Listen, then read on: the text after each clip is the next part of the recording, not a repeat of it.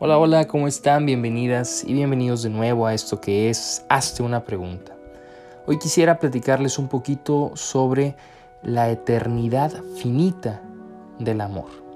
Este tema viene a mi mente fruto de que hace poco en el trabajo falleció un compañero y bueno, dentro de todo el proceso de luto se le hizo un homenaje en donde se le comentaba a la familia que cuando uno ama de verdad siempre se nos van demasiado pronto. En este sentido de que, bueno, cuando fallece alguien cercano sentimos que le quedaba mucho por vivir, que no le tocaba, que ojalá hubiera estado más tiempo. Y es que cuando de verdad se ama siempre, se nos van a ir demasiado pronto, porque el amor tiene intuiciones de eternidad. Esta fue la frase que me dejó pensando y que te quiero compartir el día de hoy. Y es que verdaderamente el amor es un fenómeno, ya lo sabemos y está de más repetirlo, indefinible en plenitud. Es un fenómeno que por más que intentemos eh, reducirlo o encerrarlo en una definición es imposible. Pero lo que sí podemos es descubrir cómo se manifiesta en nuestras vidas, cómo se hace partícipe de nuestra vida, de nuestro día a día.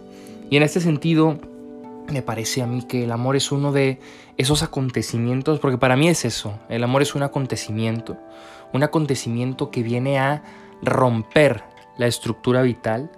¿Por qué? Porque hace sentir que el momento, que ese momento finito, ese momento tangible y ante todo ese momento que sabemos que va a acabar, lo hace sentir eterno. Y ante todo nos hace desear que sea eterno. Nos hace desear hacer que perdure, nos hace desear que lo perpetuemos, que podamos hacerlo cada vez más presente en nosotros. Pero lo increíble de esos acontecimientos es que siempre son finitos.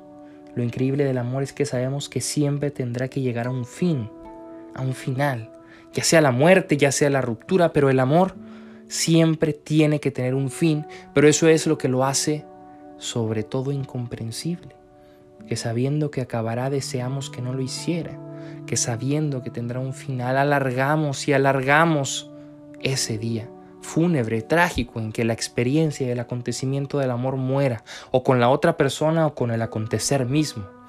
Pero esto me hace pensar que si el amor tiende a la eternidad, es porque dentro de nuestra finitud podemos aspirar a algo más.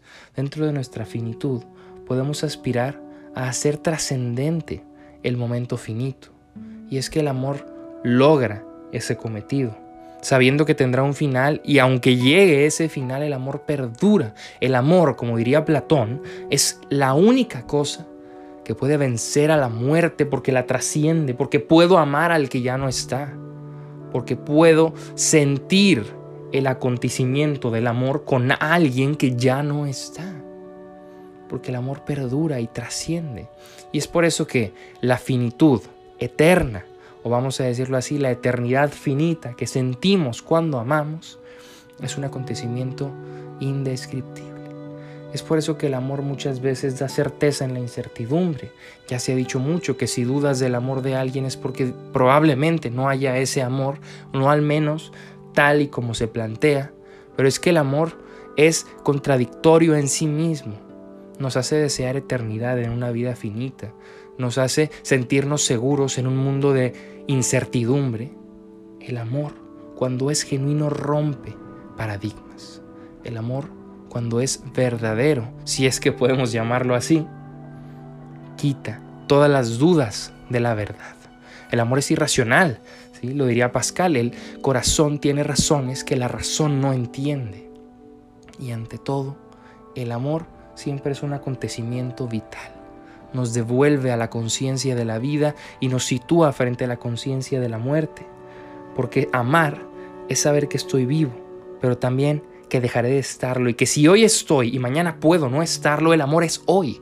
El amor es acontecimiento y es desear y hacer viva la eternidad mientras dure el momento. Que sea eterno mientras dure, dicen algunos. Y es por eso que quedé pensando me quedé reflexionando en cómo hacer de ese acontecimiento vital que es el amor una constante en mi día a día. Ya sea el amor por mi pareja, el amor por mi trabajo, el amor por las personas, el amor por mí mismo, el amor por una creencia, el amor por un objeto, el amor siempre se puede manifestar. y puede hacer que esos momentos finitos se sientan eternos. ¿Qué piensas de esto? ¿Qué opinas? Compárteme tus reflexiones, tus inquietudes a mi Instagram, arroba filosogeorge. Generemos diálogo, sigamos compartiendo porque eso es el amor, es compartir, es salir de uno mismo, es existir. El que no ama no existe y el que existe tiene necesariamente que amar.